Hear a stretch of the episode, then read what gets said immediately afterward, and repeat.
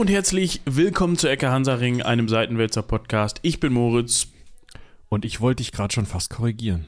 So, hallo und herzlich willkommen zu Ecke Hansaring, einem ehemaligen Geschichtspodcast, der jetzt nur noch über Technik redet und von Seitenwälzer ist. Ich bin Michael.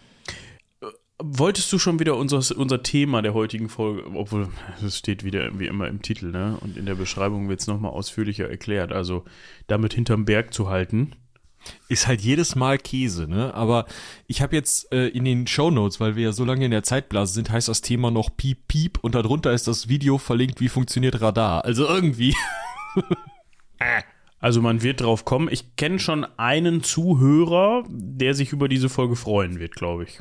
Oh, Grüße gehen raus. Ich kenne ihn nicht. Also, keine Ahnung. Also was heißt kennen? Also durch E-Mails kennen. Ich glaube, das ist dein Namensvetter. Ah, ja, das kann ich mir gut vorstellen. Das ist richtig. Ja, nochmal, Grüße gehen raus. Diesmal Ja. auch bekannterweise, also E-Mail bekannterweise. Genau. Dementsprechend, der dürfte sich freuen über diese ganzen technischen Themen. Das ist dein Herbst, Spätherbst, Herbst, wie auch immer. Wir haben übrigens äh, weiterhin noch äh, einen Geburtstagsgruß zu versenden, der sich, also an äh, jemanden, äh, der sich hier am 27.10. über unsere dann am 30. folgende Hinterkaifeck-Folge mit Dominik gefreut hat. Jetzt merkt ihr mal, wie sehr wir immer noch in der Zeitblase sind. Äh, Nochmal auch diesmal explizit nachträglich. Glückwunsch. Genau, auch von mir herzlichen Glückwunsch nachträglich zum Geburtstag. Ich glaube, die Person weiß, wer gemeint ist. Wir freuen uns, dass dir die Folge gefallen hat. Für alle anderen, falls ihr die 286, das Massaker von Hinterkaifeck, noch nicht gehört habt, das war unsere Halloween-Folge. Da haben Michi und Dominik mal einmal über dieses Massaker besprochen, beziehungsweise Dominik als Experte hat sich da das drauf geschafft und hat das mitgebracht in die Folge sozusagen. Ich habe sie noch nicht ganz gehört, ich habe erst damit angefangen, aber ich habe gleich noch äh, genau passend da, ein die ist relativ lang, ne? die ist sogar fast zwei Stunden lang. Ja, ja. Äh, Aber die Hälfte schaffe ich vielleicht auf der Autofahrt gleich. Von daher, Ja, ähm, hau das hin. Sehr gut. Ja, äh, lasst uns gerne Feedback dazu da, falls ihr es noch nicht getan habt. Das interessiert auch den Dominik immer ganz besonders, der ja ähm, seltener Feedback für Podcasts bekommt, weil er seltener in Podcasts ist.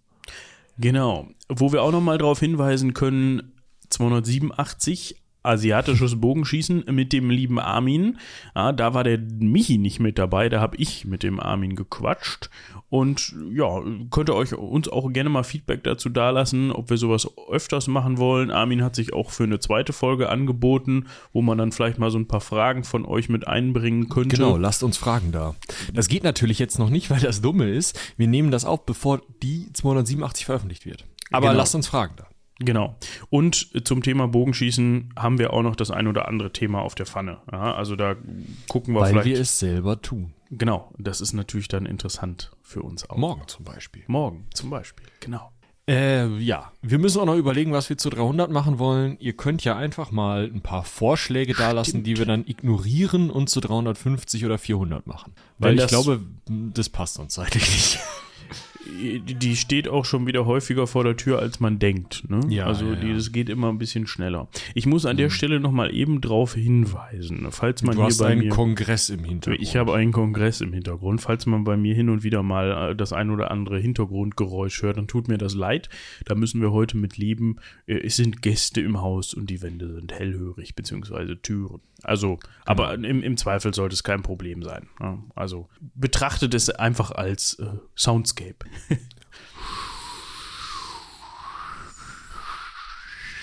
Schön. Vielleicht mache ich auch wirklich eine Soundscape hier drunter, so Meeresrauschen oder irgendwie so ein bisschen Dschungelgeräusche oder so, damit das das überdeckt. Oder so ein Piep, Piep, weißt du? Science-Fiction-Schiff. Ja, so Radargeräusche halt. Ach so, soweit habe ich doch jetzt gar nicht gedacht, Mensch. Digi. Ja. Ähm, was ich noch sagen wollte, Boah, du bist heute aber auch wirklich, also determiniert hier das Vorgespräch auf die Viertelstunde zu drücken. wir haben erst 4 Minuten 50, das geht gar nicht. Ja, Abfahrt. Abfahrt. Was wolltest du noch sagen? Für alle, für alle Star Wars-Verrückten, ich habe jetzt kürzlich Ahsoka geguckt, Mhm. Und? fängt stark an, baut stark ab. Ach, scheiße. Nein, also ich muss ehrlich sagen, ich fand es sehr unterhaltend, weil man einfach sehr mal wieder, davon ist Star Wars ja in letzter Zeit so ein bisschen weggegangen, sehr viel Lichtschwert, Pling, Pling hatte. Das erfreut mein Herz dann ja doch einfach, wenn da zwei oder drei oder vier Leute mit bunten Stöckern stehen und äh, sich gegenseitig versuchen, auf den Kopf zu hauen und das macht dann so ein bisschen. Das ist einfach schön. Und davon gab es sehr viel und das hat mich gefreut. Das hat man ja zum Beispiel bei Mandalorian oder so, so fast gar nicht gesehen. Dementsprechend toll. Ja. Äh, in Ashoka oder Ahsoka hat äh, Ray Stevenson mitgespielt, ne? Der Der, der dann verstorben ist, kurze Zeit später. Mhm. vorher verstorbene. Äh, ja, der hat eine sehr, eine meiner Lieblingsrollen gespielt. Das hat er, Mhm. der hat einen, einen äh, Sith gespielt und das hat er sehr, sehr gut gemacht. Der war mal nicht so dieser standardmäßige, äh, ich bin einfach nur böse, weil es im Drehbuch steht äh, Sith und äh, ich bin der Obervillain, sondern der hatte so ein bisschen Hintergrund und man hat irgendwie das Gefühl gehabt, ja, der macht das halt gerade, weil es ihm in den Kram passt, so, aber äh, so hat er sehr gut gemacht, muss ich sagen. Ja. Hat er, also das ist, ist das ein Spoiler? Wahrscheinlich ist das ein Spoiler, wenn ob die Rolle die Staffel überlegt hat, oder? Ist ein Spoiler, müssen wir ja nicht erwähnen. Aber Ja, würde mich halt interessieren, weil die es sonst ja regeln müssen. Oder mit dieser CGI-Scheiße anfangen. ja, ähm, sie müssen es regeln. Okay. Tut mir leid für den Spoiler, aber äh, da bin ich gespannt. Ja. Mal gucken, wie sie es machen. Aber äh, ich weiß auch gar nicht, wann die nächste Staffel von Ahsoka kommt und wie und wann und überhaupt. Aber gut, wir sind ja, Ja. hier gar kein Rezensionspodcast für Serien. Ich wollte das nur noch mal eben einwerfen, weil wir, glaube ich, auch den einen oder die andere Star Wars-Enthusiastin hier mit in den Zuhörerschaften haben Mhm. und dann wissen die vielleicht, entweder haben sie es schon lange gesehen oder sie gucken es jetzt mal. Ja. Das wäre doch schön. Genau. So, haben wir noch irgendwas zu Hausmeistern? Heldenpicknick ist immer noch so eine Sache. Wird Ja, wahrscheinlich läuft es wieder, wenn das hier rauskommt, aber wir wissen du? es nicht. Ja, wir haben halt echt, also dauert halt noch ein bisschen, ne, bis wir, Ja. bis wir wieder aufnehmen und momentan war es terminlich einfach schwierig. Und dann muss das noch geschnitten werden. Also ich könnte mir vorstellen, dass es jetzt immer noch nicht läuft. ja, ja, wir müssen uns auch noch mal Gedanken über eine Weihnachtsfolge machen, ob das geht und wie das geht. Ei, ei, ei, ei, ei. Ja, ja. Aber ihr, ihr werdet es hier ähm, mit einer Verzögerung von zwei Wochen wahrscheinlich nicht ganz als Erste erfahren. Wahrscheinlich dann doch als, als erste. Ja, das Aber kann auch sein. wir gucken mal. Gut, in diesem Sinne war es das, glaube ich, mit der Hausmeisterei. Wir können uns mal dem heutigen Thema widmen. Und dieses Thema schließt natürlich direkt an an das von letzter Woche. Wir haben die beiden Folgen vorher genannt, weil die für uns irgendwie zeitblasentechnisch noch in greifbarer Nähe sind und schon raus waren. Aber das Thema, woran das hier eigentlich anschließt, haben wir gar nicht besprochen. Und zwar die Geschichte der Luftfahrt. Genau, wir hatten uns überlegt, in der Geschichte der Luftfahrt, das habt ihr letzte Woche gehört und wir noch fast präsent, äh, dass es sinnvoll wäre, doch mal über das, ich sage mal, Gucken in der Luftfahrt zu sprechen, oder? Ja, dieses Gucken in der Luftfahrt und nicht nur in der Luftfahrt, sondern auch bei der Marine hat man ja im ersten Anlauf gar, für gar nicht so wichtig befunden und wurde dann eines Besseren belehrt. Und genau darüber möchten wir heute sprechen. Wir möchten heute mit euch über die Geschichte des Radars sprechen. Und da bin ich ja lange Zeit einem Fehler aufgesessen, muss ich ehrlich sagen. Ich dachte mal, der Typ hätte einfach Radar gehießen. Nein. Der geheißen. Typ hieß Radio Detection and Ranging. Ja, zwischendurch Oder- auch mal. Radio Direction and Ranging. Ja, da war doch auch noch mal was mit Airplane. Radio, Airplane Detection and Ranging. Und das haben sie dann irgendwann wieder rausgenommen und das RA einfach bei Radio reingepackt. Genau. Ja. Äh, ich glaube, also es wird ein äh, Ritt durch verschiedene, auch teilweise parallele Entwicklungen, gerade während des Zweiten Weltkriegs. Daran habt ihr euch ja während der letzten Folge schon gewöhnt, dass das eine Kriegsgeschichte ist, wenn man über Luftfahrttechnologie im allerweitesten Sinne spricht. Ähm, was wir dazu sagen müssen, ist, die Entwicklung dieser Systeme fand parallel in einigen Staaten statt. Sowjetunion, äh, England, Deutsches Reich, in den USA und anteilig auch in Australien. Ähm, wir werden das nicht alles hier in diese Folge reinquetschen können und es ist auch die Quellenlage nicht zu allem so super. Deswegen, ähm, ja, werden wir mal schauen, wie genau wir das hingefummelt kriegen und das auf den Weg machen.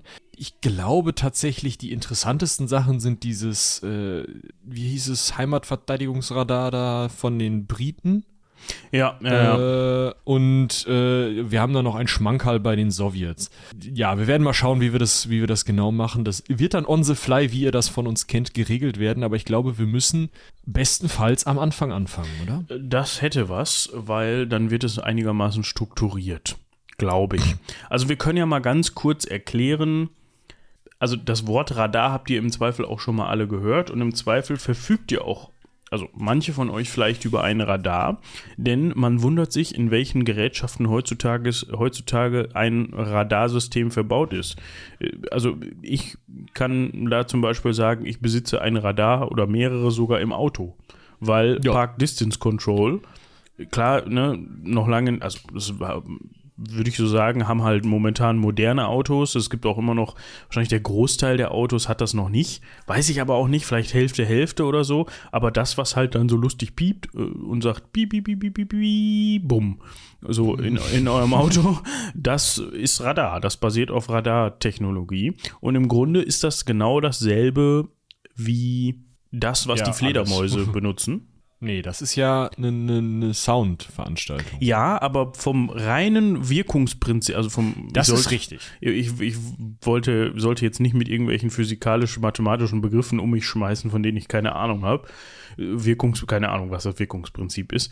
Aber äh, vom, vom, von der Funktion her funktioniert es ganz auf der Basis genauso, weil ich schieße etwas irgendwo hin, es wird dort reflektiert und ich warte darauf, bis es zurückkommt und weiß dann, dass es reflektiert worden ist.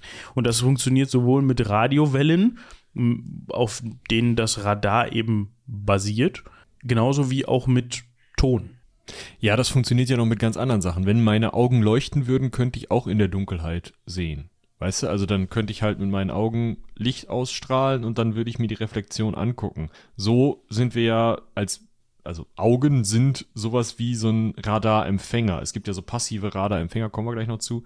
Mm, Da ist es halt so, dass von irgendeinem Sender aus die Strahlen gesendet werden, die reflektiert werden von irgendwas, zum Beispiel äh, meiner Tastatur hier, und dann schlagen die ins Auge und das ist sozusagen der Empfänger, der dann auch das macht, was ein Radar macht. Also im Endeffekt ist das nur Sehen auf einer anderen Frequenz. Wird mir auch wieder ein Physiker den Kopf für abreißen, hat er wahrscheinlich auch recht mit. Aber äh, ne, so vom, vom Prinzip her ist es halt, kannst auch mit einer Wasserpistole machen, ja? Schießt irgendwo hin, das reflektiert den Wasserstrahl, muss relativ nah davor stehen, aber reflektiert Oder viel den Druck haben. Oder viel Druck haben. Genau, mit dem Feuerwehrschlauch, ne? Haust du gegen eine Wand, pff, weißt du, da ist eine Wand. So. Ja, und genauso funktioniert das eben auf sehr einfacher Basis gesprochen auch mit elektromagnetischen Wellen. Nämlich genau, das sind Radarwellen. Also ich, ich sende halt elektromagnetische Pu- Impulse aus in Wellen und diese werden dann eben reflektiert. Und zum ersten Mal festgestellt, dass das überhaupt so funktioniert, hat Heinrich Hertz, wer auch sonst, 1886. Das ist der Herz. Der, Ja. der Herz von Frequenzherz. Genau. Von Megahertz und so. Ja, genau. Der Herz. Also Herr Herz. Ja, der Heinrich. Ja, der hat dann mehr oder weniger zufällig, zufällig wohl nicht, er wird sich vielleicht schon gedacht haben, festgestellt, dass elektromagnetische Wellen von unter anderem metallischen Gegenständen reflektiert werden.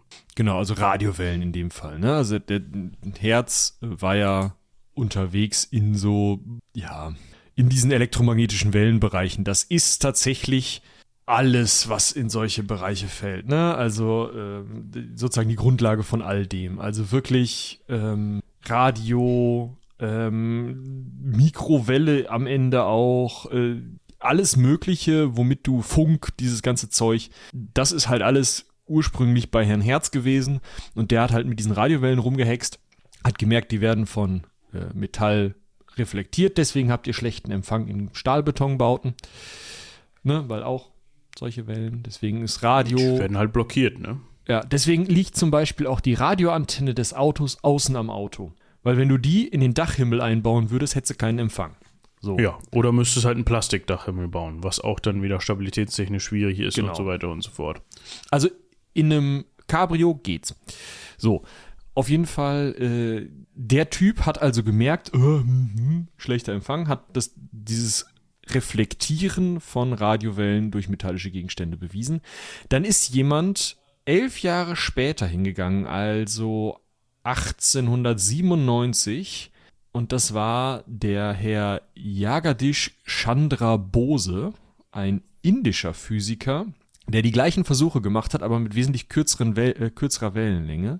Ähm, und da wurden sozusagen die allerersten Grundsätze von ähm, Radartechnologie geschaffen oder zumindest die Vorarbeiten gemacht, so viel kann man vielleicht sagen. Also da geht es ähm, darum, dass er in der Lage war, durch einen sogenannten Wellenleiter dieses Richten von Radar zu ermöglichen. Also so war es überhaupt erst möglich, dass man damit vernünftig irgendwie in eine Richtung schießen kann und nicht einfach oder zielen kann sozusagen, also irgendwo hinhalten kann, diese Welle. Und eben nicht einfach überall hin, wie so ein Radiosender. Ja, um das nochmal eben ganz kurz zu erklären, was Wellenlänge bedeutet, das kann man sich am besten vorstellen, ah. indem man sich das Ganze auf einem Graphen vorstellt. Ne? Also in einer skizzenhaften, nicht skizzenhaften, sondern in einer, ähm, in einer theoretischen Darstellung, eben auf einem Graphen mit XY-Achse. Und wenn ihr euch da zum Beispiel mal so eine Sinuskurve vorstellt, ja, dann kann ich die ja unterschiedlich stauchen oder eben auseinanderziehen. Und die Wellenlänge, weil wir eben davon gesprochen haben, dass es, dass der, der indische Physiker das mit wesentlich geringerer Wellenlänge gemacht hab, äh, hat, ist eben der Abstand zwischen den beiden benachbarten Wellenbergen. So ist der offizielle Ausdruck dafür. Ja, also die, die zwischen zwei benachbarten Punkten der gleichen Phase.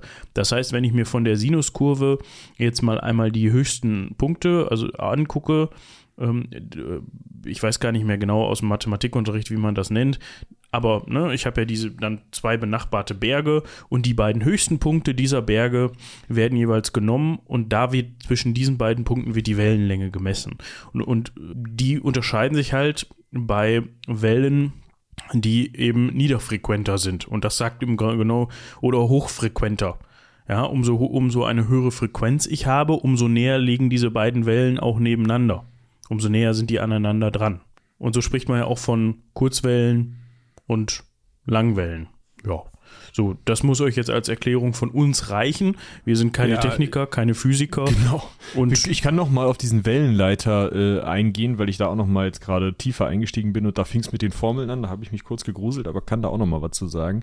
Und zwar ist es so, dass dieser Wellenleiter auch notwendig ist, um diese Radarwellen dann, also die elektromagnetischen Wellen überhaupt über eine Entfernung zu bringen. Also du kannst sie damit erstmal überhaupt weiter transportieren als vom, von einem Sendepunkt aus direkt in die Gegend, sondern du kannst dann halt, ähm, ja, richten und halt sie von einem Erzeugungsgerät dann zu einer Antenne bringen, die das dann aussendet, so wie man es gerne hätte.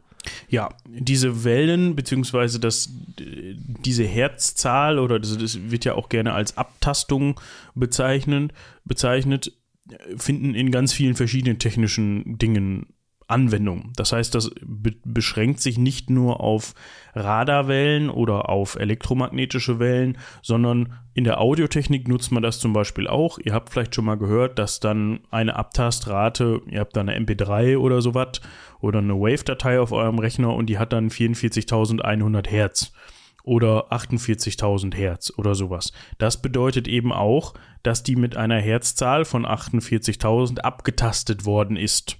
So, Ne, das, da nutzt man aber auch eben diese Darstellung dieser Wellen. So, also das ist, ja, ist, glaube ich, für diesen Podcast dann an der Stelle auch genug, wie ich gerade schon mal gesagt habe. Aber das wird euch immer wieder über den Weg laufen, diese Zahl. Und der Heinrich, ja. der hat es erfunden. Genau, Heinrich Herz hat es erfunden, Jagadish Chandra Bose hat es weiterentwickelt und ähm, dann nochmal sieben Jahre später, am 30. April 1904, wurde das erste, äh, was man heute als Radar bezeichnen würde, Gerät zum Patent angemeldet. Und zwar ist der Titel der Patentschrift Nummer 165.546 Zitat, Verfahren, um entfernte metallische Gegenstände mittels elektrischer Wellen einem Beobachter zu messen. Vorliegen Erfindung hat eine Vorrichtung zum Gegenstand, durch welche die Annäherung bzw. Bewegung entfernter metallischer Gegenstände, Schiffe, Züge oder dergleichen, mittels elektrischer Wellen einem Beobachter durch hör- oder sichtbare Signale gemeldet wird. Also da haben wir schon dieses als Idee, was man so kennt und auch diese Sache mit dem sichtbaren Signal, wobei wir da noch nicht an einem Punkt sind, wo man diese, diese runden Scheiben hat, wo das so rund kreiselt und dann halt da irgendwie Punkte auftauchen. Ähm, das kommt später, da erklären wir auch noch, ähm, wie sich das von dem unterscheidet, was da am Anfang gemacht wurde. Die erste Idee aber war eben das, was ich gerade vorgelesen habe, dieses ähm, Patent in Deutschland und England, mh, mm, das dort angemeldet wurde. So, nun gerade gucken, wer das nochmal war. Christian Hülsmeier, ja, ein Hochfrequenztechniker. Der hat halt rausgefunden, dass dieses von Metallflächen zurückwerfen können ähm, ja, sinnvoll ist. Das Problem ist, sein Telemobiloskop, so wie er das Ding genannt hat, kam nicht weiter als Sichtweite. Das mag ein Grund dafür sein, das habe ich ja am Anfang der Folge schon angesprochen, dass man sich da noch nicht so dafür interessiert hat, vor allem von Seiten der Marine. Na, also genau, es war so, also, ja, wir sehen halt, dass das Schiff da hinten ist. Ne? Also wir brauchen jetzt hier nicht so einen Apparat, der lustig piept, wenn eins da ist. Sehen wir ja. Genau. So. Also das, dieses Patent gab es, 30. April 1904. Und dann ist das in der Schublade gelandet. Und dann war es da. Ja, in der Zwischenzeit hat in den USA, das war ein bisschen später, nämlich 1911, ein Science-Fiction-Autor, Hugo Gernsback, und jetzt werdet ihr euch wahrscheinlich denken, bitte was? Ein Science-Fiction-Autor? Science genau. Der hat in seinem Science-Fiction-Roman Ralph 124c 41 Plus Toller Titel. Ja, kannst du immerhin googeln. Genau. Die, das genaue Grundprinzip des Radars skizziert. Halt auf theoretischer Ebene. Der hat das halt in seinen Science-Fiction-Roman mit eingebaut. Und die haben dann in dieser Handlung seines Romans offensichtlich Radar funktioniert und das hat äh, benutzt. Und das hat genauso funktioniert wie das Radar, was der Herr Hülsmeier hieß er, äh, ein paar Jahre vorher schon entwickelt hatte. Also man geht davon aus, dass das unbeeinflusst war. Also der Herr Gernsback wird äh, dieses Patent nicht gekannt haben, hatte aber wohl theoretische Ahnung von, in Anführungsstrichen, Radartechnik. Ja, oder hat sich das so überlegt, ne? Ich habe es jetzt nicht nachgelesen, aber wahrscheinlich, äh, ja, war es halt eben nur elektromagnetische Wellen, das funktioniert, das äh, reflektiert, das müsste man noch hinbekommen.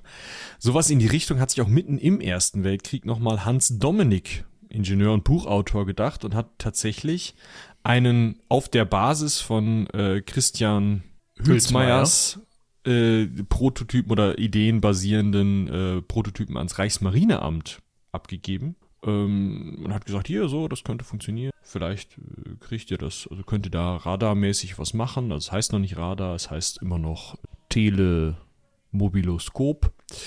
Aber bitte, ne, geht das und das Reichsmarineamt guckt sich da an und sagt, das ist 1916.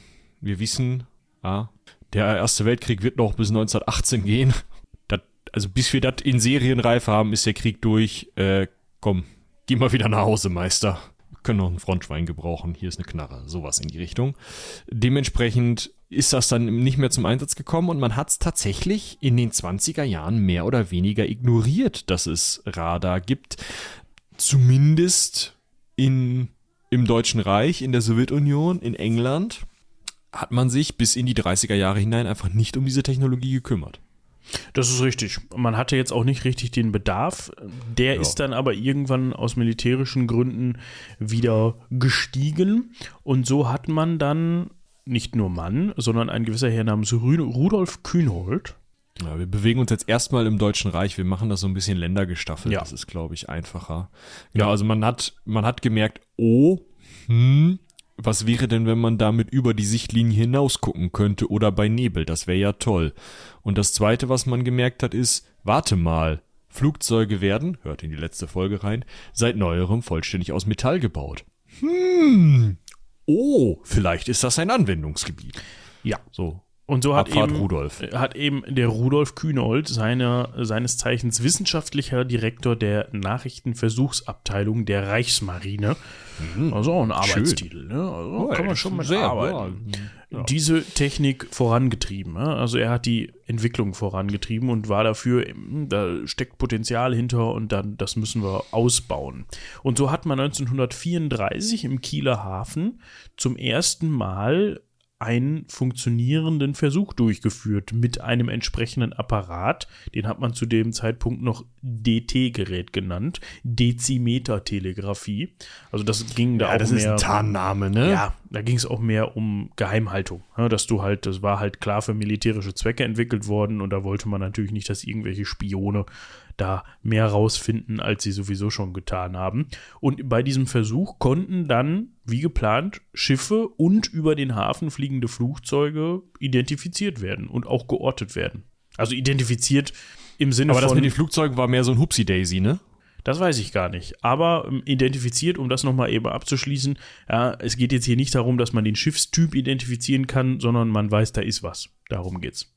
Ja, also, ne, also man hat halt gedacht, ja, okay, hier Schiffe und so. Und dann hat man halt gemerkt, oh, das ist ja ein Flugzeug. So, und dann, ja, das ist natürlich dann sehr praktisch, wenn man dann auf einmal merkt, ja, Flugzeuge gehen auch. Ja. Und dann ist etwas entstanden, was wir bis heute verfluchen. Findest du? Die Gesellschaft für elektroakustische und mechanische Apparate. Ich glaube, das ist eine andere. Die Das GEMA. war nämlich die GEMA Radar. Nämlich eine Firma, die halt ähm, bis Ende des Zweiten Weltkrieges Sonar- und Radargeräte an die deutsche Marine geliefert hat. Genau, dem DT-Gerät oder, also es war halt einfach ein, äh, dann auch in Serie von dieser GEMA, die nicht die GEMA ist, äh, produziertes Gerät, bei dem es eben darum ging, und das ist im Endeffekt das, was dann immer weiter ausdifferenziert wurde. Zuerst hat man halt nur Metallgegenstände in der Gegend und der Luft irgendwie äh, erkennen wollen. Und dann ist man eben hingegangen und hat das ein bisschen ausdifferenziert, dass man eher so auf den, die Bodenhöhe oder auf die Seehöhe gezielt hat und damit eben zum Beispiel mit äh, Wassermann oder Seetakt eben Schiffe erkennen wollte. Finde ich, sind schöne Namen. Ja, Nazis halt, ne? Deutsche Namen konnten. Und dann gab es aber auch noch sowas wie Freier. Äh, Also oder, Freya. ähm, ja, ja, mit Y. Also die, die Göttin halt äh, und Mammut, die halt für Luft. die Erkennung gedacht waren. Neben dieser GEMA haben auch die Telefunken-Radare äh, gebaut. An der Stelle ging es dann eher um sogenannte Feuerleitradare der Typen Würzburg und Würzburg-Riese, womit man eben nicht mehr einfach nur erkennen wollte, wer wo ist, sondern es ging dann darum, die Flak, also die Flugabwehr oder auch Artillerie zu lenken. An der Stelle Würzburg und Würzburg-Riese sind eher Flugabwehr. Äh, dann gab es die Idee, Radar in, im Deutschen Reich auch in Nachtjäger einzubauen, also um nachts eben überhaupt irgendwas sehen zu können. Ähm, das waren dann eher Siemens zum Beispiel oder auch Blaupunkt, die sowas gemacht haben. Am Ende äh, zerfällt das eben in Geräte, an denen ähm, sogenannte monostatische Radargeräte, wo Sender und Empfänger am selben Fleck sind. Ja, das ist dann zum Beispiel sowas wie, wenn ich es richtig verstanden habe, Würzburg, genau. Also das sind, wie, wie gesagt, nicht, dass ihr da durcheinander kommt, das hat nichts mit Würz, Würzburg, Wür, Würzburg zu tun, sondern das sind jeweils die so. Bezeichnungen der Genau. Geräte. Ne? Also es ist Ja, wie iPhone, keine Ahnung. Genau. So, das hat man halt, äh, da steht halt dieses, dieses Gerät da, hat, sendet seine Strahlen aus und empfängt sie selber wieder mit einer Schüssel und wertet dann aus. Dann gibt's passiv-defensive, wo man also eben feststellen möchte, ist irgendwo jemand, der Radarstrahlen aussendet. Ja. Funkmessbeobachtungsgeräte, FUMB hat man das mal genannt im, ersten, äh, im Zweiten Weltkrieg. Dann gab's die passiv-offensive äh, Idee, also man mh, hat also einen Radarempfänger am Flugzeug angebaut und nicht auf dem Boden. Ne? Auf dem Boden war die Idee, man stellt das dahin und dann geht man halt davon aus, wenn jetzt hier ein, ein Jäger oder ein Bomber unterwegs ist oder auch ein Schiff, das eben Radarstrahlen aussendet und mit diesen Radarstrahlen i- irgendwas treffen möchte, dann kriegen wir das mit. Bei diesen passiv-offensiven Dingern ist es halt, ich habe ein Flugzeug, da tue ich so einen passiven Radarempfänger rein und sehe dann, wenn ich vom äh, Radar gesehen werde. Und dann gibt es noch äh, die bistatischen Radargeräte, da geht es darum, mh, wenn man den Sender an irgendeiner Stelle hat und den Empfänger woanders hinstellt, dann kann man mit diesen Geräten feststellen, wo der Sender ist. Das ist jetzt erstmal so spannend nicht, weil wenn ich weiß, wo ich den Sender hingestellt habe, dann danke. Also, ah ja, das habe ich dahingestellt, ist auch da, ja, super. Wenn ich jetzt aber weiß, der Feind, zum Beispiel der Brite, hat in dem Fall seine Chain Home gebaut, also seine Radarkette um die Insel und ich möchte wissen, wo die steht und ich dann einen Empfänger habe, der halt nicht nur sagt, ja, du wirst erkannt, sondern von dort aus kommt es, dann kann ich halt dahin zielen. Ja. Und kann halt auf diesen, dieses Radar-Ding schießen. Das war halt die Idee. Das alles ist entwickelt worden, obwohl man im, im Allgemeinen, finde ich, hört man immer sehr, sehr häufig, dass die Nazis Radare nicht besonders stark eingesetzt und weiterentwickelt hatten. Es ist durchaus Forschung passiert. Es wurde nicht super großflächig eingesetzt und war, hm, also es gab durchaus zum Beispiel eine 1000 Kilometer lange, die sogenannte Kamhuber-Linie, wo man eben auch ein Radarsystem aufgestellt hat, um gegnerische Bombergeschwader zu finden. Äh, man hatte tatsächlich auch den ersten erfolgreichen radargeleiteten Abfangeinsatz am 18. Dezember 1939, wo britische Bomber, die auf Wilhelmshaven äh, angelegt hatten oder angegriffen, äh, abgefangen werden konnten, weil sie auf dem Radar gesehen worden waren. Mhm. Es ist aber halt nicht so krass äh, benutzt und wichtig gewesen, wie es in England ist, auch weil einfach große Teile der Luftkämpfe eben über England stattgefunden haben und dort dann eben das Radar wesentlich wichtiger war. Was ich noch ganz interessant finde, was auch dieser deutschen Kamhuber-Linie zumindest eine kurze Zeit lang zum Verhängnis wurde, ist die Entwicklung sogenannter Düppel. Das klingt jetzt Entwicklung und Düppel, das klingt hochspannend. Am Ende ist das Alufolie. Ein, ja, ein Faden Alufolie, der halt die Länge der Frequenz, äh, der Hälfte der Frequenz des gegnerischen Radars hat. Sodass dieses Radar halt, weil es genau auf dieser Länge sendet, also auf der doppelten Länge sendet, erkennt es, ne, also wir haben ja diese, diese, diese Welle, Wellenform, von der Moritz vorhin auch schon erzählt hat, diese Sinuskurve und wenn du halt, du hast die Nulllinie und wenn du halt die Hälfte sozusagen, also einen Berg oder ein Tal hast, dann erkennst du halt diese Sachen leuchten sozusagen besonders stark auf dem Radar, werden besonders gut erkannt. So. Und diese Düppel haben halt genau diese Länge und wenn du einen davon in die Luft hängst, dann erkennt das Radar den halt. Jetzt kostet aber Alufolie nicht so viel. Das, äh, das heißt, wenn du halt eine Technik entwickelst, und das war die Entwicklung des Düppels, also das, was da wirklich spannend dran war, mit der du 150.000 davon in den Himmel hängen kannst, dann siehst du die Flugzeuge nicht. Jetzt also äh, möchtest du sagen, die britischen Bomber haben dann ganz viel Lametta fallen genau. lassen? So kann man das sagen und dann hat man halt die Bomber nicht mehr gesehen. Ja, auch eine Methode. Hui, hui, Frosch im Hals. Äh, Schluck auf, meine ich. Auch eine Methode. Ob man das jetzt, also heutzutage macht man es, glaube ich, nicht mehr, ne? Nee, heutzutage bringt das nichts mehr, weil das Ding ist, wenn du die aus dem Flugzeug schmeißt, dann, dann hängen die ja so in der Luft. Also dann bewegen die sich ja nicht mehr also natürlich fallen die runter, aber halt extrem langsam gegenüber einem fliegenden Bomber. Und halt auch in eine andere Richtung. Und das kannst du rausrechnen. Und das konntest du halt auch schon Mitte des Zweiten Weltkriegs rausrechnen. Und dann waren diese Düppel halt komplett ineffektiv. Was noch funktioniert und ja auch gemacht wird, ist dieses, diese Gegenmaßnahmen, die solche, so große Transportflugzeuge schon mal machen. Die so zu, zu allen Seiten so, so Leuchtmopeds abschießen. Die bewegen sich dann halt und die geben halt so viel Radarabstrahlung aus, weil es eben auch dann eben Metall ist, das wahrscheinlich noch aktiv selber auch Radarstrahlung ausgibt, dass halt dadurch dann mehrere Ziele auf einmal in der Luft hängen, wenn du jetzt mit einer radargestützten Waffe auf so ein ähm, Flugzeug zum Beispiel schießt. Hm. Ich dachte immer, das wären einfach Täuschkörper, die für, für äh, wärmegeleitete Raketen verwendet Soviel werden. ich weiß, ist das für alles. Ach so. Ich dachte immer, das wäre so, weißt du, so nach dem Motto, hier, da kommt so eine Rakete angeflogen, ich schieße mal so einen Täuschkörper und dann trifft die Rakete den Täuschkörper und nicht mich. Ja, wir finden das mal eben raus. Wir, finden, ja das, wir finden das mal eben raus. Da. das war leicht. Genau, es gibt sogenannte Düppeltäuschkörper, die kennt man ja schon. Und dann gibt es noch, äh, und dagegen gibt es eben die Festzeichenunterdrückung, die also sagt, der Düppel, der ist da, den kenne ich jetzt, weg. Ne, also den rechne ich raus.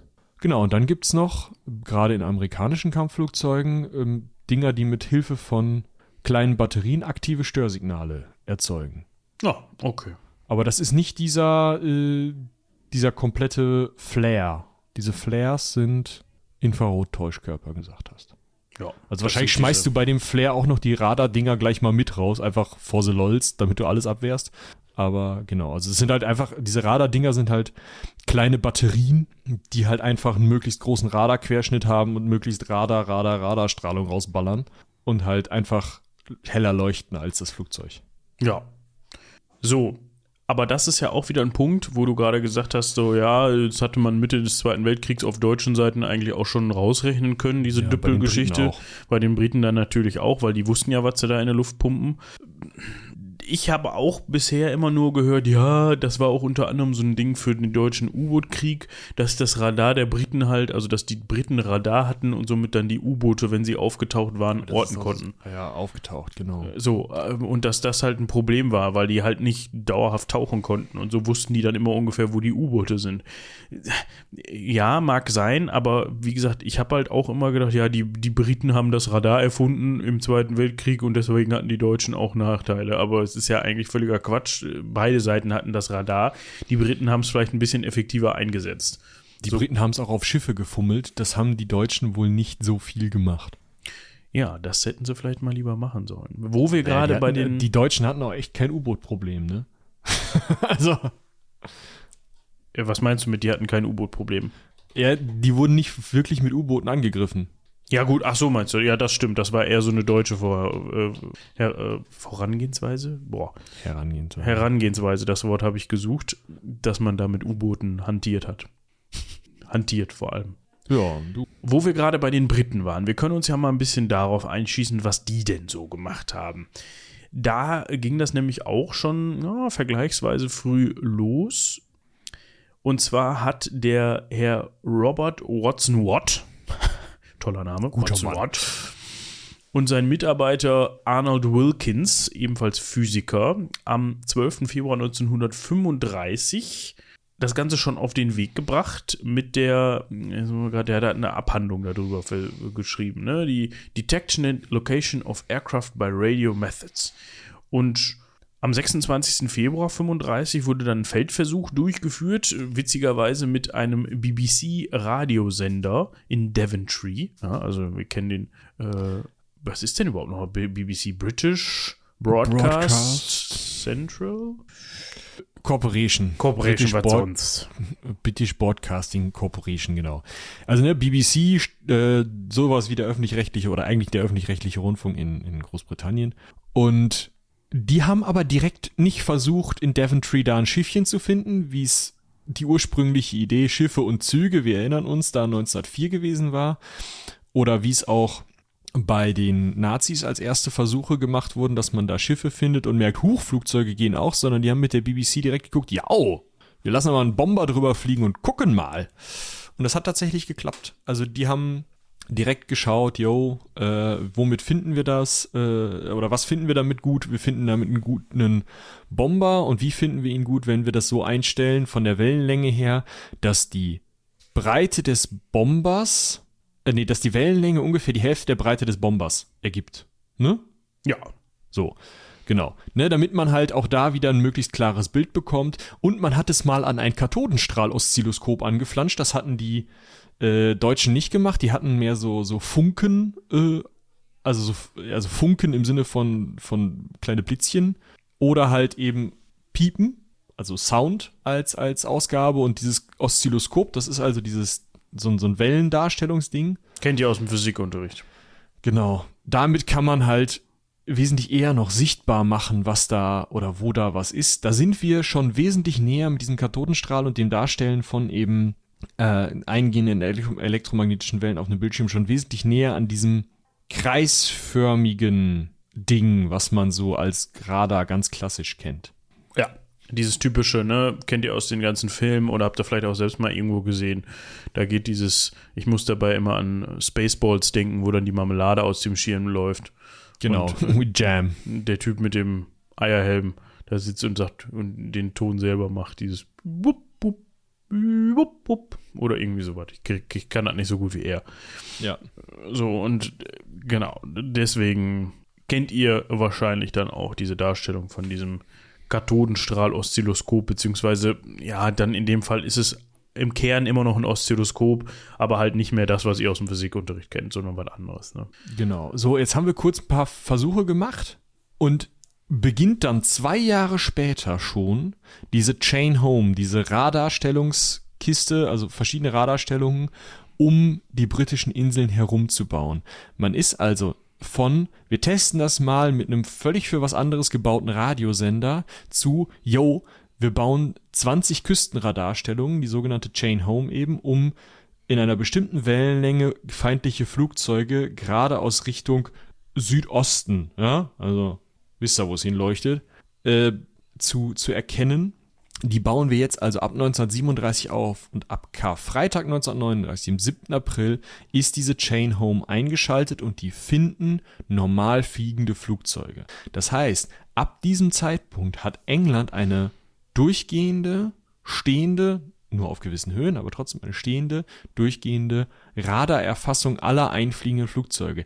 Die können jetzt ab diesem Zeitpunkt erstmals ihren Luftraum nach Süden und Osten erkennen und äh, alles, was im Luftraum rumfliegt, erkennen und sehen, was nicht gerade ein Holzflugzeug ist, ne? Klar. Aber trotzdem ist das halt ein, so ein gewaltiger Schritt, weil man auf einmal weiß, was im eigenen Luftraum los ist. Vorher hast du die Dinger halt gesehen. Im Sinne von gesehen. Da ist der Bomber de facto über dir, wenn du den siehst. Wenn du den aber irgendwo an der französischen Küste mit deiner Chain Home erkennen kannst, dann kannst du in Dover noch Luftalarm geben. Hm? Klar, und du kannst im Zweifel auch nochmal Abfangjäger auf den Kurs bringen, die die ganzen, die die Bomber abfangen oder bekämpfen, bevor sie wichtige britische Städte oder sowas erreichen, auf denen sie dann über denen sie dann ihre Bomben abwerfen wollen. Was ich ganz interessant finde, ist, dass man im Mai und August 1939 von deutscher Seite aus zwei Aufklärungsflüge durchgeführt hat. Und zwar mit dem Zeppelin. Ja, also das ist irgendwie, finde ich, ganz witzig, dass man dann da so mit so einem Zeppelin an der britischen Küste rumgedümpelt ist. So, dü, dü, dü, don't mind me, quasi. Und hat auch diese installierten Masten, also die Masten des Chain Home Systems erkennen können. Und die deutschen Physiker haben gesagt, ah, diese Signale, die, also die, diese Türme senden halt keine Radarsignale aus. Weil das muss ja im Bereich von 1,5 bis 0,5 Meter Wellenlänge stattfinden. Alles andere macht ja gar keinen Sinn. Ist ja totaler Kappes, ne? Also kann ja, kann ja gar nicht sein. Wir erinnern uns, die Briten haben mit 49 Metern Wellenlänge rumgehext, um diesen Bomber zu finden. Und die Deutschen haben gesagt, nee, 1,5 bis 0,5 Meter Wellenlänge. Ja, drüber und drunter brauchst du das nicht machen. Und äh, dementsprechend, ja gut, dann haben die da halt ein paar Landmarken hingesetzt. Kann uns ja egal sein, ne? Ja, der Vorteil des britischen Systems, dass man eben mit so einer großen Wellenlänge gearbeitet hat, ist eben oder war eben, dass man Langstrecke erreichen konnte. Das ist so ein bisschen wie, wenn ihr euch mal euren WLAN-Router anguckt. Hm. Ihr habt da einmal, ah, in dem Fall bewegen wir uns dann halt auch schon im Gigahertz-Bereich. Ne? Ihr kennt das. Normales WLAN hatte für Jahre, Jahrzehnte immer 2,4 Gigahertz. So. Ja, und jetzt sind wir bei 5, ne? Und jetzt gibt es zwei Jetzt gibt es oft, entweder macht dein Router das automatisch ja, und dein Handy auch, dass die sich gerade überlegen, was ist denn jetzt gerade besser, nehme ich jetzt 2, 4 oder 5. Du kannst es aber teilweise auch aufsplitten. Dann hast du zwei WLAN-Netze, in die mhm. du dich einwählen kannst, die dann auch oft heißen 2,4 GHz WLAN und 5 GHz WLAN. Und das hat beides Vor- oder Nachteile. Das 2.4er hat eine größere Reichweite. Jetzt muss ich nochmal gerade überlegen. Nee, das 2.4er hat eine bessere Durchdringung und das 5er hat eine bessere Reichweite oder so. Aber nur, wenn nichts im Weg ist. So das, und das, das Fünfer kann auch per se ähm, besser Daten übertragen, ist aber störungsanfälliger, vor allem wenn Wände im Weg sind oder so. Also mit anderen Worten, wenn ich ein Festival mit WLAN ausleuchten will, baue ich einen hohen Turm und hau da 5 Gigahertz WLAN rein. Wenn ich meine Mietwohnung ausleuchten will, nehme ich zweieinhalber. Ich, ja, ich habe mir das mal alles ähm, angeguckt. Lasst mich das nochmal eben recherchieren, bevor wir euch jetzt hier äh, Scheiße erzählen. Aber da sieht man es halt auch. Und worauf ich da hinaus wollte, ist halt, unterschiedliche Wellenlänge haben unterschiedliche Vor- und Nachteile. Für die Briten war dementsprechend das Problem mit diesen langen Wellenlängen, dass sie zwar anfliegende Bomber früh erkennen konnten, das heißt, sie hatten eine hohe Reichweite. Tiefflieger konnten aber deswegen nicht so gut entdeckt werden. Und das hat sich dann natürlich auch rumgesprochen und dementsprechend hat ja, man dann. Fliegst halt tief, ne? Mein Gott. Genau, dementsprechend hat man dann auch noch die Chain Home Low installiert. Die war dann eben für Tiefflugverkehr ausgelegt, hatte allerdings nur 80 Kilometer Reichweite und die hatten eben diese 1,5 Meter Wellenlänge, also 200 Megahertz. Genau, das könnt ihr auf der Karte sehr gut sehen. Äh, ich habe euch eine Karte verlinkt und da seht ihr mit der gestrichelten Linie, das ist die, äh, das Cover sozusagen, das, was man, was man abdecken konnte, 1939. Die durchgezogene Linie ist 1940 abgedeckt. Da haben wir dann halt auch, äh, wenn man von der Bretagne startet, wird man auch gesehen. Und das schraffierte drum zu, das ist das gegen die Tiefflieger. Ja, das ist Low Cover ab September 1940. Das könnt ihr euch bei uns in den Show Notes, ne, ecke-hansaring.de reinziehen. Genau, da haben wir noch gar nicht drauf hingewiesen, aber ihr kennt das ja eigentlich, ne? Ja, ich sag halt einfach immer mal zwischendurch, falls jemand noch mal so reinschneit und nur mal die eine oder die andere Folge. Genau, also ne, wir sind hier also in England durchaus sehr weit mit einer sehr flächendeckenden Abdeckung äh, und dadurch geht halt, also das ist ein Punkt, warum das in der Luftschlacht um England für die Deutschen etwas scheiße ausgesehen hat, weil natürlich die deutschen Angriffe durch dieses Radargerät sehr rechtzeitig erkannt werden konnten, durch diese Chain Home und dann halt entsprechend zielgerichtet abgewehrt werden konnten.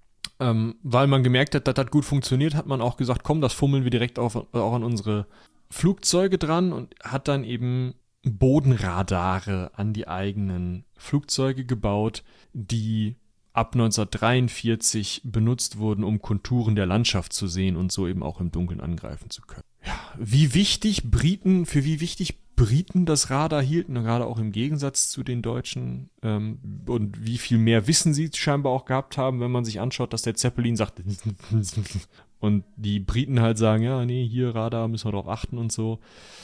Hm, das sieht man daran, dass es mit Operation Bitting ein Kommandounternehmen gab, in dem Fallschirmjäger 1942 sich mal so eine Radaranlage des Würzburg-Standards beguckt haben und rausgefunden haben, dass die eine feste ähm, Wellenlänge hatten, die man nicht umstellen konnte.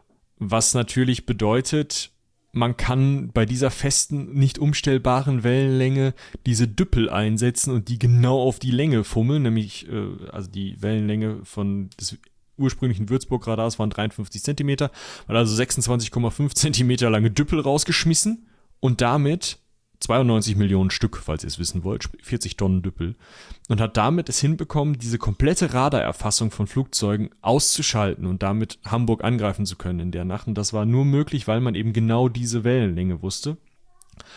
Und äh, ja, das konnte man dann relativ schnell zwar rausrechnen und man konnte dann auch relativ schnell dieses Würzburg-Radar in seiner Wellenlänge umstellen, um da halt auch äh, nochmal weniger Störung zu haben. Trotzdem, äh, dieses Nachschauen, was machen die Deutschen denn, ist andersrum nie versucht worden und war natürlich ein Riesending für die Briten, dass sie dann halt sehen konnten, wie denn die Deutschen ihre Radaranlagen so betreiben. Ja, ich habe noch mal eben kurz ein, ein kurzes Nachreichen hier zu den WLAN-Standards. 5 Gigahertz hat einfach den, also der ganz klare Vorteil, warum das auch immer beworben wird und das findet man auch immer überall, ist, dass halt das 5 Gigahertz Frequenzband weniger besetzt ist einfach. Ne? Also ich habe viel weniger Geräte, die da rumfunken. Das wird natürlich auch immer mehr, weil immer mehr Leute das jetzt nutzen, beziehungsweise immer mehr Geräte das auch nutzen. 2,4 Gigahertz ist sogar schon im, ähm, im Jahr 1999 als Standard aus der Taufe gehoben worden. Damals funkten da aber auch schon, jetzt muss ich mal gerade gucken, Mikrowellenherde, industrielle Anwendungen, Schnurlos-Telefone etc. und so weiter drauf ja. rum. Dementsprechend störungsanfällig. Das hat sich natürlich mit diesen ganzen technischen Neuerungen und den verschiedenen WLAN-Standards deutlich verbessert, weil ich eben, ähnlich wie im Zweiten Weltkrieg mit den Düppeln, irgendwann halt anfangen kann, diese Düppel da rauszurechnen. Ne? Da wird die genau. Technik halt weiterentwickelt. 5 GHz hat halt den Vorteil, hm, dass ich, wenn ich eine störungsfreie Verbindung habe, größere Datenraten, also einen größeren Datendurchsatz haben kann. Klar. Und also ne? Ne, mehr, mehr, Täler und äh, Berge pro Zeiteinheit bedeutet mehr Nullen und Einsen pro Zeiteinheit bedeutet mehr Daten. Genau ist aber störungsanfälliger und ist halt sowohl was Reichweite und Durchdringung angeht, äh, schwieriger zu handeln. Ne? Also das kann man halt wirklich einsetzen wo ich es zum Beispiel äh, hatte, wo ich mich mit beschäftigt habe, ist, äh, wenn du Bildübertragung machen willst, dann geht das, Hm. wenn du nichts im Weg hast, mit 5 Gigahertz besser. Ich hatte mir zum Beispiel letzt, letztens, äh, letztes Jahr extra einen oder vorletztes Jahr extra einen Wi-Fi 6-fähigen Access Point geholt für meine VR-Brille. Ja, weil damit zum einen mit Wi-Fi 6 und zum anderen dann eben mit 5 Gigahertz die äh, kabellose Bildübertragung vom PC zur VR-Brille besser funktioniert. Der äh, Access Point stand dann aber im selben Raum 5 Meter weg vom, Ja, von der VR-Brille. keine Probleme. Ja, es ging einfach nur darum, das Kabel zu, an dem du dann hängst, wenn du dich bewegst, mit der VR-Brille ja, wegzukriegen. So, das heißt, jetzt habt ihr vielleicht auch mal kurz einen Eindruck bekommen, ob ihr 5 GHz oder 2,4 GHz nutzen wollt, wenn ihr, Wollt keine oder Ahnung, ja. in einem zehnstöckigen Hochhaus seid und habt euren Router bei euch in der ein- oder zwei Zimmerwohnung, macht es vielleicht durchaus Sinn, mal auf 5 Gigahertz zu wechseln und das mal zu versuchen, weil halt jeder andere Hans und Franz mit 2,4 Gigahertz da rumfunkt. Ne? Genau. Und falls ihr aber, keine Ahnung, dreistöckiges Haus, gibt nur einen Router, ihr seid ganz oben, dann ist 5 Gigahertz wahrscheinlich eher weniger. Ja. Der Jam. Ja, worüber müssen wir noch reden? Die Sowjets haben das mit dem Radar natürlich auch gemacht. Äh, Auch in Eigenregie. Also da waren sich auch diese Militärs, äh, also das wurde, die Anfänge wurden veröffentlicht und dann, sobald man diese Anfänge, diese Patente vielleicht da von 1904 und vielleicht noch ein bisschen mehr raus hatte, hat man da sehr, sehr wenig veröffentlicht, beziehungsweise versucht, das möglichst unterm Teppich zu halten. Das letzte, was, also wenn ich es richtig gesehen habe, wirklich veröffentlicht wurde in der Sowjetunion war 1943 im Heft 2 1943 der Zeitschrift für Luftverteidigung Gedanken über ein Aufklärungssystem zur äh, Luftverteidigung. Da hatte man schon weite Ideen äh, aufgebaut für verschiedene mögliche ähm, ja, Luftverteidigungsradargeräte, besonders welche, die nicht wie alle anderen bisher besprochenen Radargeräte so Impulse gesandt haben, also immer gucken, gucken, gucken, gucken, ne, und dann hast du halt gewartet, kommt der Impuls zurück und dann hast du den nächsten gesendet, sondern Dauerstrichstrahlung nennt sich das, also wir machen das Teil einfach an, wir leuchten dahin und gucken mal, was zurückkommt. Das hat den Vorteil, dass du dann die Be Bewegung wesentlich besser erkennen kannst und wesentlich zuverlässiger, gerade wenn du halt noch nicht so äh, ausgeklügelter Auswertungssysteme hast, wie es erst weit nach dem Zweiten Weltkrieg der Fall ist. Damit bauen sie das sogenannte Rus 1, das ab 1939 tatsächlich zur Luftverteidigung eingesetzt wird und im Krieg dann auch ab 41 Moskau und äh, das damalige Leningrad, also St. Petersburg, luftverteidigungsmäßig verteidigt. Das gleiche, äh, den gleichen Namen, Rus 2 dann, also ne, Numero 2 nutzt man, mh, um eine mobile Variante von Impulssendern zu bauen, die dann an die Bodentruppen ausgegeben werden. Da muss sich die ganze Kabine drehen, damit man halt einen Rundumblick hat. Das ist auch ein bisschen lustig. Sitzt du da halt drin und drehst dich die ganze Zeit mit deinem Radar. Was eigentlich, also wenn man den Empfänger halt nicht in die Kabine setzt, dann äh, würde es reichen, wenn sich nur der äh, Sender und Empfänger dreht, aber man hatte halt die Kabine da dran und dann hat man das ganze Ding gedreht. Äh, und damit konnte man eben auch Luftziele entdecken in größerer Entfernung, aber man hatte mit diesem Dauerstrichgerät halt eben wesentlich früher angefangen, hat das wesentlich länger und früher benutzt und dieses Rus 2 war dann eben die Weiterentwicklung auf diese Impulse hin, ähm, die dann halt auch später ausgestattet wurden, finde ich auch nochmal ganz interessant mit so einer Freund-Feind-Erkennung. Also dann hatten die eigenen äh, Flugzeuge auch noch so einen Pieper, mit dem man dann halt eben ein Radarsignal schicken konnte und sagen konnte, hier, das bin, bitte nicht schießen, ich gehöre zu euch. Und davon waren aber zu Kriegsbeginn erst 15 Geräte ausgeliefert und nicht halt ganze Städte ausgestattet. Ja, und heutzutage muss man wirklich sagen, ist das ganze Ding schon echt nicht mehr wegzudenken, ne? Wir kommen wieder zurück ist zum Auto. Überall drin. Na, wir können ja mal eben hier durchgehen, was es alles an Radars gibt, ne? Rundsichtradar, Zielverfolgung, Bordradar, Bodenradar, Georadar, Radar zur Fernerkundung, Artillerieradar, Radar Astronomie, Wetterradar, Radar Bewegungsmelder, Radargeräte für Polizei, Radarpistolen kann man es vielleicht nennen, Abstandshaltradar, Parkradar ist das im Endeffekt, aber eben auch für, wenn du jemandem zu nah auffährst, dann bremst das Ding. Diese Bremsassistenten von, von LKW. Züge haben Radargeräte, um ihre eigene Geschwindigkeit und Strecke zu messen. Sensoren für Tanks in der Industrie, um Füllstand oder Bewegung in dem Tank zu melden. Bioradare, die Bewegung von lebenden Personen in Lawinen zum Beispiel erkennen sollen äh, Windenergie, also Windturbinen haben oben auf dem Dach oft mittlerweile auch ein Radar, um diese Positionsleuchten, die die anmachen müssen, wenn ein Flugzeug in der Nähe ist, auch nur dann anzumachen, wenn ein Flugzeug in der Nähe ist. Ähm, ja, also das ist, es ist krass, ne? Das ist echt viel. Radarastronomie übrigens sind nur Empfänger, finde ich auch ganz interessant. Man, man schießt jetzt nicht besonders gerne mal eben, also klar, ne, du hast natürlich so Sachen wie Weltraummüllerkundung oder mal ein Radarteleskop auf irgendeinem, äh, auf irgendeiner Sonde oder vielleicht, wenn du den eigenen Mond, also den Erdmond erkundest, da kannst du auch nochmal mit Radarstrahlung hinschießen. Oder auch den Mars. Aber wenn du jetzt zu einem anderen Stern, wo es acht Jahre dauert, bis da irgendwie, nee, warte, doch acht Jahre oder ist es noch mehr? Wie viele Lichtjahre? Warte mal eben. Also es wäre eine Radaranlage, wo du den Sender erstmal baust und abschießt und dann kannst du den Empfänger bauen. Ähm, ja, 4,43 äh, 34 Lichtjahre ist äh, Alpha Centauri entfernt. Das heißt, wenn du da äh, mit Radarastronomie aktiv dran gehen wollen würdest, also selber Radarstrahlen hinballern wollen würdest, würdest du halt 4,34 Jahre warten, bis du deinen Empfänger brauchst, bis du den ausklappen musst. Ja, ne, aber also, das ist doch nicht, ja, dass man, man das nicht sogar schon mal gemacht hätte, ne? Aber ich kann mir sogar vorstellen, dass sie da vielleicht noch hingeschossen haben, aber das wird halt exponentiell mehr, wenn man weiter weggeht, ne? Ja, das ist klar. Das ist richtig. So, und jetzt haben wir noch einen kleinen Rausschmeißer. Ja, ein und schönes Gerät. Zwar wollen wir uns heute über den sogenannten Woodpecker unterhalten.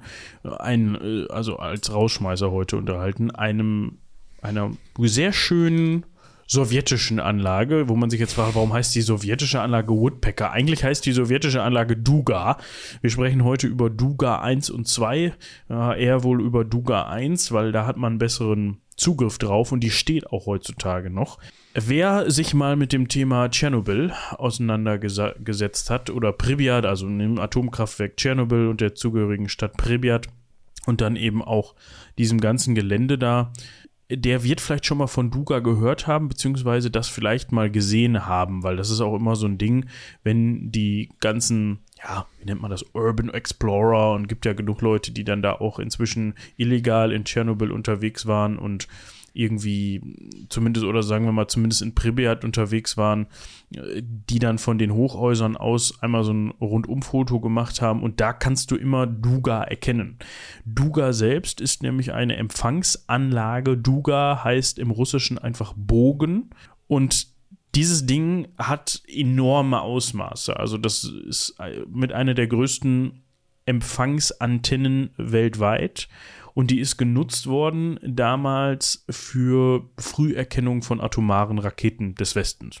Das war das Ding, das ist halt ein, wie nennt man das, Überhorizontradar? Überhorizont, genau. doch, Überhorizont ist richtig. Finde ich eine super interessante Technik weil du halt mit dem Radar nicht direkt auf den, also ne, sonst denkst du ja, hast ja nur Sichtlinie. Ne? Ja. Also wenn du halt einen, einen, Himmelskörper ohne Atmosphäre hättest, dann könntest du da ein Radarpinorek draufstellen und mit dem schießt du ja geradeaus und der Himmelskörper ist gewölbt und dann schießt du halt irgendwann ins Weltall und irgendwann, also hast du halt keine Reichweite mehr, da läuft das aus, aber ne, du würdest halt so eine Tangente zum Planeten bilden.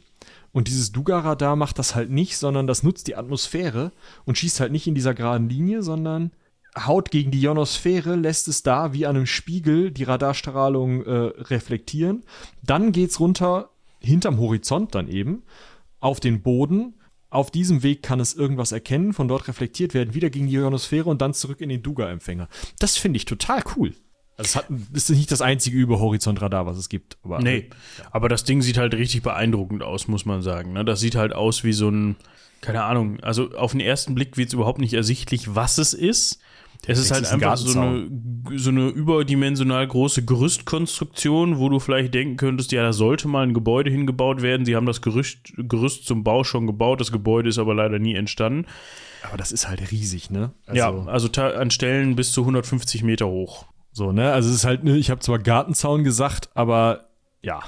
Ein sehr, sehr großer. Sehr großer, also sehr großer Gartenzaun. Ja. Das Wort Woodpecker oder die Bezeichnung Woodpecker, die ist nämlich entstanden, also das Radar ist eingeschaltet und benutzt worden ab 1976 bis dann eben 1989. Ja, da geht es nicht nur um Duga 1, weil Duga 1 musste dann eben im Zuge der Nuklearkatastrophe in Tschernobyl aufgegeben werden. Ich weiß gar nicht, ob die das direkt aufgegeben haben oder ob die das dann irgendwann später eingestampft haben. Auf jeden Fall hat dieses, zumindest der Empfänger, ja, weil der Empfänger war 50 Kilometer vom, äh, nee, andersrum, der Sender, weil der Empfänger war 50 Kilometer weg und dieser hohe Gartenzaun, von dem wir hier sprechen, ist der, ist der Empfänger. Der macht keine Geräusche. Aber der Sender macht eben Geräusche und der hat auf einer recht, ja, hat ein Kurzwellensignal ausgesendet, was einen recht, ja, eindeutigen Klang hinterlassen hat und das hat dann im 7 bis 19 Megahertz Bereich den einen oder die andere weltweit ziemlich genervt in der Zeit. Ne? Das heißt, sämtliche AmateurfunkerInnen und so weiter und so fort haben sich beschwert, weil man halt ständig dieses sowjetische Woodpecker-Signal immer mit drin hatte. Was, was heißt beschwert? Amateurfunker in den USA haben sich gedacht, ach so, Ihr möchtet auf diesen Frequenzen was empfangen? Kein Problem. Viel Spaß beim Radar finden. Und haben halt einfach selber auf dieser Frequenz gesendet und damit halt einfach dieses Ding gestört. Die Frage ist, wie effektiv sie das stören konnten. Ja, also das war wohl so, dass das schon nervig war für die Sowjets. Aber Gut. die haben halt auf einer Frequenz gesendet, auf der man nicht senden, also auf der man nicht senden sollte, weil das in irgendwelchen äh, internationalen Abkommen halt als, nee, hier ist bitte Funken, äh, abgetrennt ist. So. Da musst du dich nicht beschweren, wenn einer funkt. So. Das ist richtig. Ja, und andersrum haben die ja auch dann anscheinend jahrelang relativ egal, also ich wollte gerade was Verbotenes sagen, aber das machen wir, sind ja hier, es hören ja auch Kinder zu es war ihnen scheißegal, dass sie auf dieser Frequenz senden. So. Ja, natürlich, die haben einfach draufgehauen. So. Natürlich. Und äh, wir können ja noch mal eben gucken. Es gibt sogar eine Tonaufnahme des Woodpecker-Signals, falls mm. ich das mm. darf und die äh, GEMA-frei beziehungsweise hier rechtefrei ist und ich die hier eingebunden bekomme, dann hört ihr sie an dieser Stelle jetzt. Sehr interessant, falls ich es nicht eingebunden bekommen habe, dann findet ihr die Verlinkung natürlich in den Shownotes unter ecke-hansaring.de. Ja. Jetzt oh, habe ich auch rausgefunden. Die ist wirklich sehr toll. Ja, nervt gar nicht auf dem Funk, oder? Überhaupt nicht. Hört sich halt so ein bisschen an wie so ein Hubschrauber, finde ich. Wie so ein Knattern von Rotorblättern. Ja. Aber man, also es ist halt so ein immer im 10, im 10 Hertz Frequenz wiederholendes Knacken oder Klopfen und deswegen heißt das Ding halt Woodpecker, also Specht weil man halt damit dieses Klack, Klack, Klack, Klack, Klack, vom Specht meinte. Ich finde, es klingt eher wie ein Hubschrauber, aber gut. Wie gesagt, ihr habt es entweder gehört oder wir haben es euch in die Shownotes eingebunden. Ja, ich habe auch noch einen Rauschmeißer. Und zwar sind oder ist die Bundesrepublik Deutschland das einzige Land, das ähm, bei seinen Soldaten oder seinen Soldaten, Teilen seiner Soldaten Entschädigungen und Renten gezahlt hat, oder immer noch zahlt für Schäden, die durch Radaranlagen entstanden sind. Es ist nämlich so, dass wenn du die eigentliche Radarstrahlung, das ist ja so eine Mikrowellenstrahlung, erzeugst, dann entsteht Röntgenstrahlung. Und jetzt gab es sowohl in der NVA der DDR als auch in der Bundeswehr der BRD ähm, sowohl amerikanische als auch sowjetische, also jeweils in der Sowjetunion oder in den USA gebaute Radargeräte, die nicht abgeschirmt waren gegen diese Röntgenstrahlung, weil man gesagt hat, pff, was weiß ich, was da strahlt. Ich habe nie einen Dosimeter angehabt, als ich das Ding in Betrieb hatte. Passt schon. So. Und da gab es zum Beispiel so Dinger, wo dann Radaroperatoren neben einem einer Radaranlage saßen, also neben dem, dem Herstellen dieser, dieser, ähm, äh, dieser Strahlung saßen und da eben nur eine löchrige Blechtür, also eine Blechtür mit, mit Luftschlitzen zwischen war, sodass die eben verstrahlt wurden. Und ähm, Arbeiten, gerade Justierungsarbeiten an den sowohl den sowjetischen als auch den amerikanischen ähm, Radaranlagen mussten äh, bei laufendem Radar an einem am offenen Herzen sozusagen gemacht werden, um diese Justierungen halt direkt zu sehen, sodass die Leute halt, die als Radartechniker gearbeitet haben, extrem überdurchschnittlich verstrahlt wurden. Da äh, gab es überhaupt keine Abschirmung. Die Leute, die so gearbeitet haben, haben verschiedene Krebssorten davongetragen, haben gerade auch Leukämie, aber eben auch weitere andere Karzinome, haben Genschäden davongetragen, die sie zu Teilen auch an ihre Kinder weitergegeben haben. Unter anderem sind da viele Fehlbildungen, wie zum Beispiel sechsfingerige Hände und ähnliches bei entstanden. Es gibt Immun- und Nervenschwäche-Probleme. Ähm, es gibt Herzkrankheiten, die dadurch entstanden sind. Einfach dadurch, dass eben Zellen geschädigt wurden, dadurch, dass diese Röntgenstrahlung in Dosen, die weit jenseits von, ja, komm, ist mal ein Foto oder ja, also auch weit jenseits von du bist Fotokrankenschwester oder so oder Krankenpfleger oder Röntgenarzt oder sowas oder Ärztin. Da das also es waren waren Zahlen, die wirklich unangenehm hoch waren. Mhm. Nach drei Minuten wurde der zulässige Jahresgrenzwert für eine beruflich Radarstrahl, äh, Röntgenstrahlung exponierte Person übertroffen. Nach drei Minuten. Ja, und die haben das Ding halt acht Stunden am Tag, fünf Tage die Woche betrieben. Ja, Danke. läuft.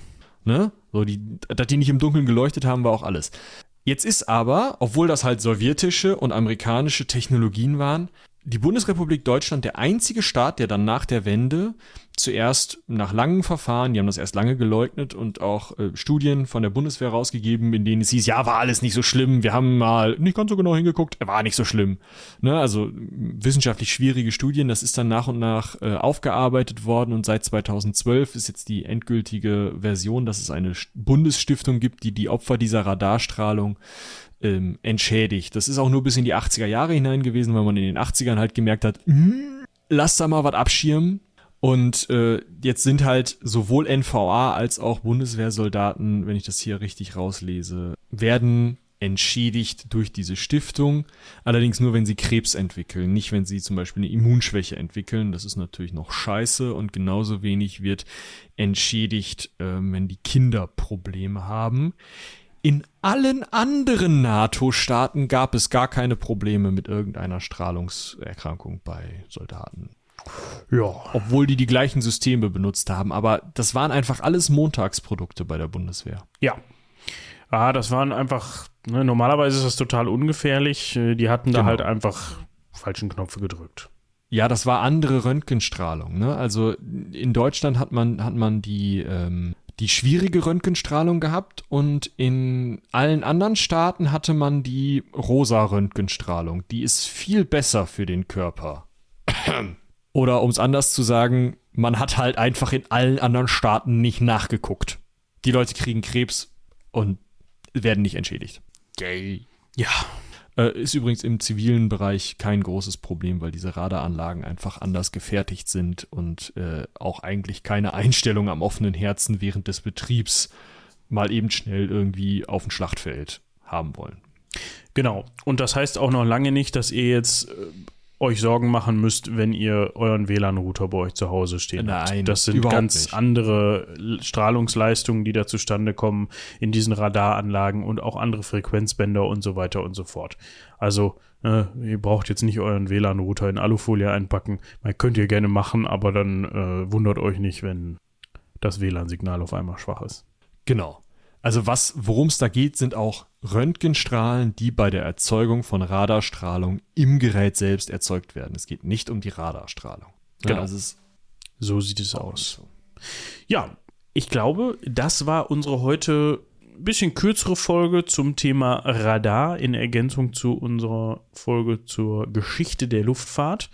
Wir hoffen, euch hat es gefallen. Lasst uns gerne Feedback da, ob ihr vielleicht noch so ein bisschen Technikgeschichte hören wollt, also noch mehr.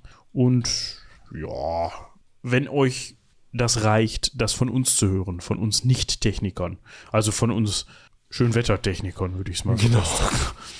Dann ja, dann äh, lasst uns da einfach mal Feedback zu da, gerade wie es in dieser Folge war, weil äh, ich fand das nochmal ein bisschen komplizierter als die Flugzeugfolge. Ja, definitiv. Also da muss man sich halt dann auch wirklich mit physikalischen Grundsätzen und so weiter beschäftigen, ne? Genau. wo man, was hat man ja zuletzt im Physikunterricht gemacht, beziehungsweise ich habe mich erinnert gefühlt an mein erstes Semester im Studium, Äh, da haben wir nämlich in äh, Sounddesign, beziehungsweise im, haben wir eine Technikvorlesung gehört zum Thema Sound und da muss man sich Alben auch mit Wellenlängen beschäftigen. Deshalb kam mir das ein bisschen bekannt ja, vor. mal. Ja, das kann einem durchaus mal auch in dem Bereich helfen, da so ein bisschen, bisschen, äh, ja, Kenne von zu haben. Ja. Ja, dann würde ich sagen, wenn du nichts mehr hast. Nö, ich habe soweit erstmal nichts mehr. Wie gesagt, die ganze Hausmeisterei haben wir schon gemacht. Tut uns leid, dass das Heldenpicknick immer noch nicht da ist. Aber es kommt, wenn es kommt. Gut Ding will Weile haben. Und in diesem Sinne, was nächste Woche ist, gucken wir doch mal. Wir haben alles schon Genau. durchgeplant. Und äh, ja, bis dahin, habt eine schöne Woche. Haut rein. Bis zum nächsten Mal. Bis dahin. Tschüss.